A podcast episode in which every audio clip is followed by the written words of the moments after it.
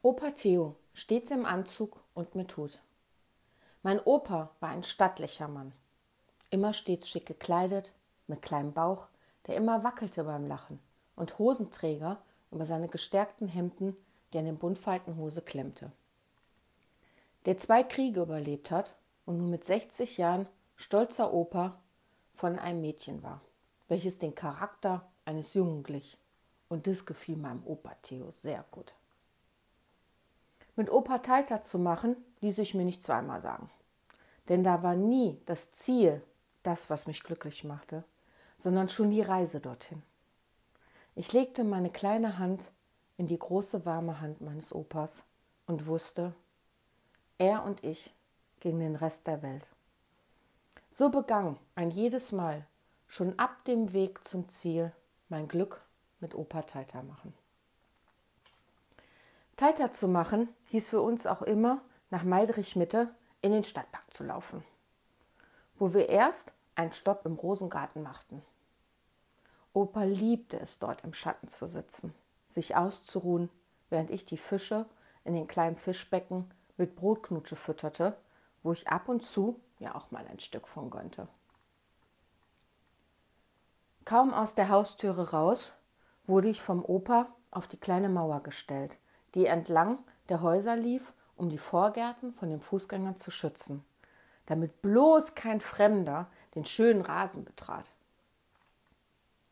Auf der Mauer musste ich also vorsichtig entlang balancieren, mit einer Hand stützend in Opas Hand, um wie eine Seiltänzerin am Trapez es zu schaffen, ohne Fallen bis an das Ende der Mauer zu kommen. Sollte ich hier doch mal gefallen sein, weiß ich es nicht mehr. Da meine Knie eh immer aufgeschürft waren, wäre es zu Hause auch nicht zu der Nachfrage kommen, wo das denn schon wieder herkommt. Am Ende der langen Seiltanzmauer mussten wir um die Ecke laufen, an der wir bereits zur Belohnung den ersten Stopp einlegten und an der Treppchenbude, Klammer auf, die mich mit voranschreitendem Alter noch öfters zu Gesicht bekam, wenn Opa mir ein kleines Silberfüchschen zusteckte. Eine Belohnung für meine Trapezkünste zu bekommen oder als Trostpflaster für eine neue Schramme, wenn er mit dem Balancieren doch nicht so hinhaute und ich dann doch noch aufs Kopfsteinpflaster knallte. An der Bude gab es wahlweise ein weißes Minimilk. Es gab nur weiß, sonst nix. Oder eine kleine Tüte Fruchtflipse. Gestärkt mit Eis oder Flipse in meiner kleinen Papiertüte ging es weiter Richtung Stinketunnel. Das war für meine kleinen Beine schon ein ganzes Stück Weg gewesen. Aber mein Opa, wäre nicht mein Opa gewesen, hätte er sich nicht was einfallen lassen. Und kaum hatte ich dann mein Reiseproviant vertilgt, kamen wir an der Mauer mit dem bezauberndsten Märchengarten, den meine Kinderaugen je gesehen hatten, vorbei.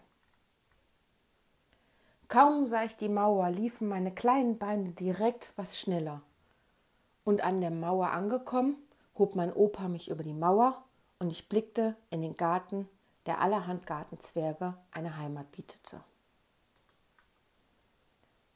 Sie standen dort, ihre Hände in den Hüften haltend oder mit einer kleinen Schubkarre in der Hand oder einem kleinen Schüppchen.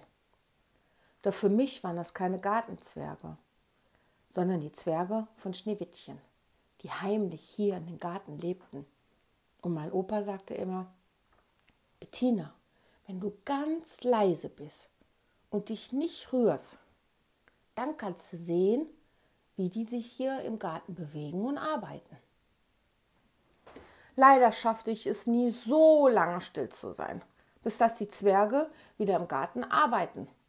Und Schneewittchen kam auch nie mal lachend vorbeigelaufen, wobei ich glaube, ab und zu sie ganz leise singen zu hören. Da lugte ich nun über die Mauer, bis dass die Kräfte meines Opas nachließen und wir uns weiter auf den Weg machten Richtung Stinkertunnel. Immer in heller Aufregung, doch ein wenig gesehen zu haben, wie ein Zwerg sich bewegte oder ich mir ein kleine Flunkeleien anhörte, dass mein Opa gesehen hatte, wie sich ein Zwerg bewegte. Aber weil ich zappelte oder sabbelte, der kleine Zwerg wieder Angst bekam und nun stillstand.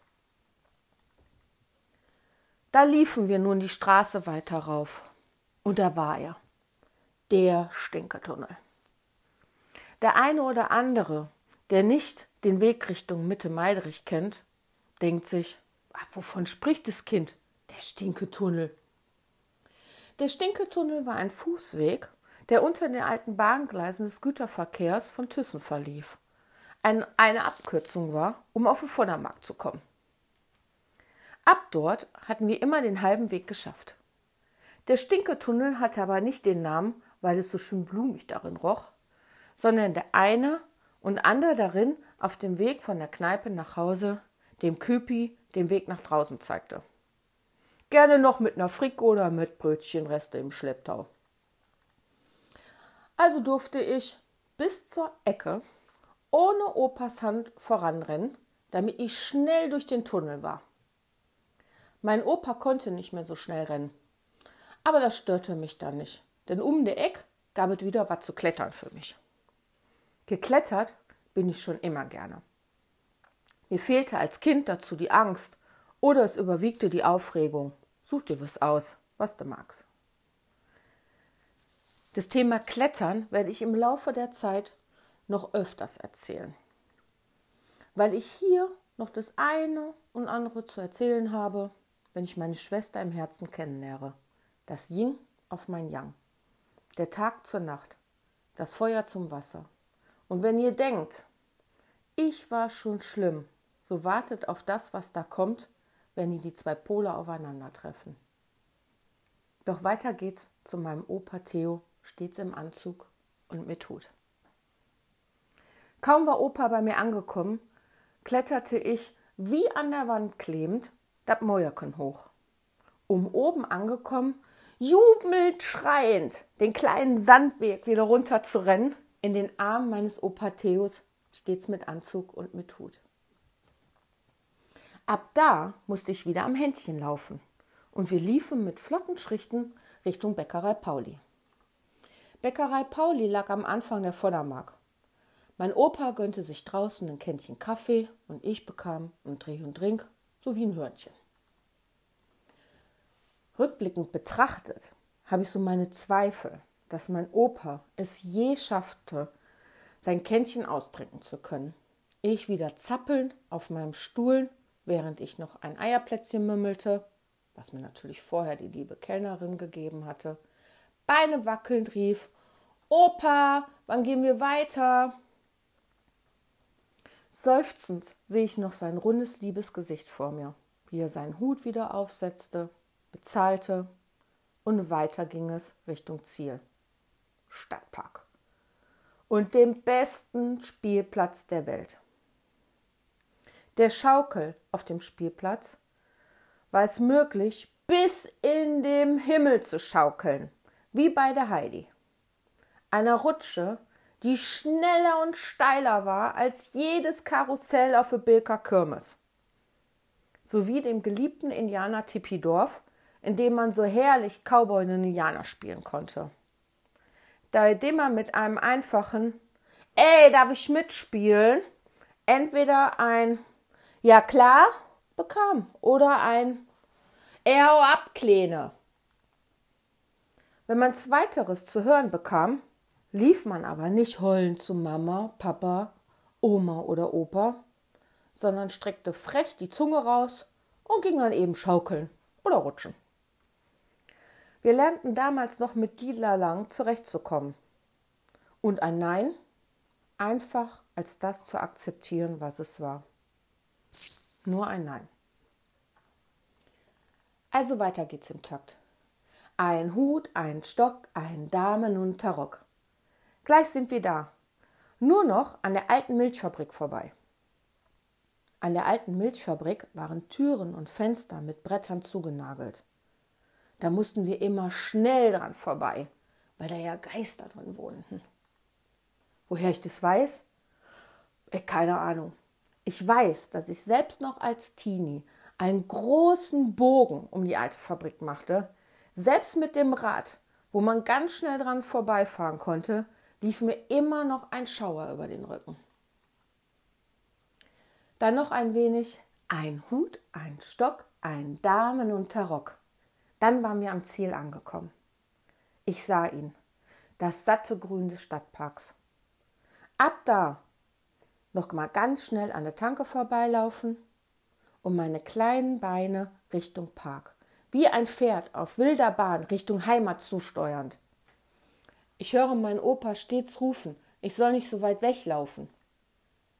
Mit Opa im Schlepptau kamen wir gemeinsam am Rosengarten an. Nun gab es die Brotreste für Pauli, für die Fische und immer noch ein kleines Stückchen für mich. Denn Brutknutschen sind bis heute das Leckerste, was es gibt. Hier auf dem Spielplatz verbrachte ich eine herrliche Zeit. Mein Opa saß bei Wind und Wetter auf seiner Bank im Anzug und wartete mit aller Geduld, dass ich mit Spielen und Toben fertig wurde. Zwischendurch kam ich angelaufen, nahm einen kräftigen Schluck Brola aus der Wasserflasche raus oder lief zu meinem Opa, um ihm eine neue Freundin vorzustellen. Bis dass es Zeit wurde, nach Hause zu laufen. Nun ging das Ganze wieder rückwärts los. Rennend über die Wiese bis zu der Minigolfanlage. Dort gab es am Bütchen wieder ein Eis, bis hin zu der Mauer, um zu gucken, ob die Zwerge sich wieder bewegt haben. Und dann wieder bei meiner Mama oder Oma anzukommen. In der Regel immer mit der ein oder anderen Schramme oder weniger oder größeren oder kleineren Schürfwunden oder blauen Flecken mehr vom Spielen. Dass ich sauber nach Hause komme, diese Hoffnung hatte meine Mama schon lange aufgegeben und stets eine neue saubere Latzhose für mich parat liegen, wenn ich unausweichlich einer Pfütze begegnete. Und das kam öfters vor, als ihr lieb war. Natürlich hieß es nun den Heimweg antreten. Und weil der Sechserbus nur alle halbe Stunde mal fuhr und mein Vater mit dem Manta für Schicht war, kam meine Mama auf die glorreiche Idee zu laufen. Jetzt denkt ihr, na, und? Na, da rennt ihr den ganzen Tag rum und ein kleines Stück nach Hause gibt's jetzt Terz? Ja, was glaubt ihr denn? Meine Mama kannte ja nicht die Geheimnisse von ein Hut, ein Stock, ein Damenunterrock und all den anderen lustigen Sachen, die mein Opa Theo so mit mir trieb. Also blieb ihr nichts anderes übrig, als mich knatschig, wie ich bereits war, auf die Hüfte zu setzen und nach Hause zu schleppen. Immer ein wenig meckernd, dass ich nicht laufen wollte, wo ich mit der Opa den ganzen Tag draußen rumgerannt bin. Et nutzte nix. Ich war knatschig. Und der Sturkopf eines Zimmermanns blach eben. Ich lief keinen Schritt. Erst als mich zu Hause ein wohlig warmes Bad von den ganzen Dreck befreite und ich lieb in der Besucherritze des Ehebettes meiner Eltern einschlief, mit angelehnter Türe und Licht im Flur an, das Sandmännchenlied mich in den süßen Schlaf brachte träumte ich von meinem geliebten Opa, stets im Anzug und mit Hut und seinen lieben blauen Augen, und ich gab endlich Ruhe. So vergingen viele wunderbare Tage und schöne Erinnerungen meiner Kleinkindheit mit meinem Opa Theo. Nach und nach kam ich nun in das Alter, wo ich auch mal alleine draußen spielen durfte. Stets aber in Rufweite des Küchenfensters von wo aus ich bei meiner Oma und Opa auf den Wiesen des Innenhofs mit den anderen Kindern spielen und wenn wir nicht dabei waren, rumradeln durfte. Wir waren dann auch mal auf dem Spielplatz oder wir bauten im Sandkasten Burgen oder kletterten auf irgendwelchen Bäumen rum. So waren wir auch stets bemüht, irgendwelche Pfützen zu finden, um mit denen Matsche zu spielen schöne, saftige Matschkuchen backen. In dem Vorschulalter fand ich das Thema Matsche eh besonders interessant. Betrachte ich die Fotos meiner Kindheit, sieht man mich stets in kurzer Buchse oder Joggingbuchse mit Autoaufnäher drauf. Fundstücke meiner großen Cousins Micha und Markus, die regelmäßig bei uns abgeliefert wurden und mein Vater praktisch, wie er ist, sagte, ah, das reicht, was anderes lohnt sich bei der eh nicht. Damals war ich da echt eingeschnappt drüber, dass ich immer die Jungsachen anhatte und nur am Sonntag und zu Weihnachten mal Kleidchen tragen durfte. Denn eine Prinzessin wollte ich doch schon mal gerne sein. So eine wie in meinem Lieblingsmärchen, die ich mir gerne im Wohnzimmer auf dem dicken langen Haarteppich liegend auf den orangefarbenen Plattenspieler anhörte. Das waren wohl die einzigen 30 Minuten am Tag, in denen ich tatsächlich mal lieb war nur um mir meine Märchenplatten anzuhören und danach in Attacke wieder Prinzessin auf dem wilden Pferd oder Drachen spielte. Hierfür improvisierte ich den Frisierumhang meiner Mama kurzerhand in mein Ballkleid und stülpte mir eine Perlungsstrumpfhose von ihr über den Kopf, die meine langen Haare sein sollten. Eine Prinzessin hat ja lange Haare. Aber von langen Haaren war ich so weit weg, wie von der Annahme, ich sei eine Prinzessin. Bei meinem Gemüt des Zimmermanns Blut in den Adern. Wenn ich was nicht will, dann will ich das nicht. Und dann gab es das auch nicht. Ende aus Mickey Maus. Deshalb war mit den langen Haaren nämlich nix bei mir, da ich jeden Abend einen Affenzirkus machte, wenn es ans Waschen ging. Und weil es das Ganze keine Tränchen, kein Ziebzeugs noch nicht gab, sondern bei uns die Auswahl zwischen Schaumer Eigelb Shampoo oder Fichtennadel lag, wo beide Sorten kräftig in den Augen brannte, wie meine Foot auf den heißen Kohleofen, der im Wohnzimmer stand, bin ich bis auf die Playmobil-Haarlänge nie herausgekommen. Die Sache mit dem Prinzessinspielen hielt natürlich nicht lange an. Nachdem ich das Wohnzimmer, in dem ich immer spielte, zum Schlachtfeld umgewandelt hatte, hörte man in unserem Innenhof bereits die ersten Kinder aus der Schule nach Hause kommen. Und kurz darauf kam entweder der Vater von der Schicht oder er ging der Vater zu der Schicht. Und dann hieß es Mittagessen. Ob du Hunger hattest oder nicht, es gab Essen. Punkt. Das Gute war, nach dem Essen begann das Leben draußen für mich. Denn die Kinder waren alle da. Die Ulrike, der Frank, die Erika, und der Rest der Bande. Und ja, entweder kam der Vater von der Schicht und wollte seinen Mittagsschlaf auf dem Sofa machen, oder die Mutti ihre Ruhe, weil der Vater jetzt zur Schicht ist. So gab es kein langes Gequengel, dass man raus will, sondern dann hieß es, ab Schuhe an. Also Knoten kräftig machen und links Schlaufe machen, rechts eine Schlaufe machen, wieder einen Knoten machen, fertig sind Hasenohren schleifen. Los ginge zum Balkon und über den Balkon geklettert, auf die Wiese springen. Unattacke, et kann losgehen. Ich war da!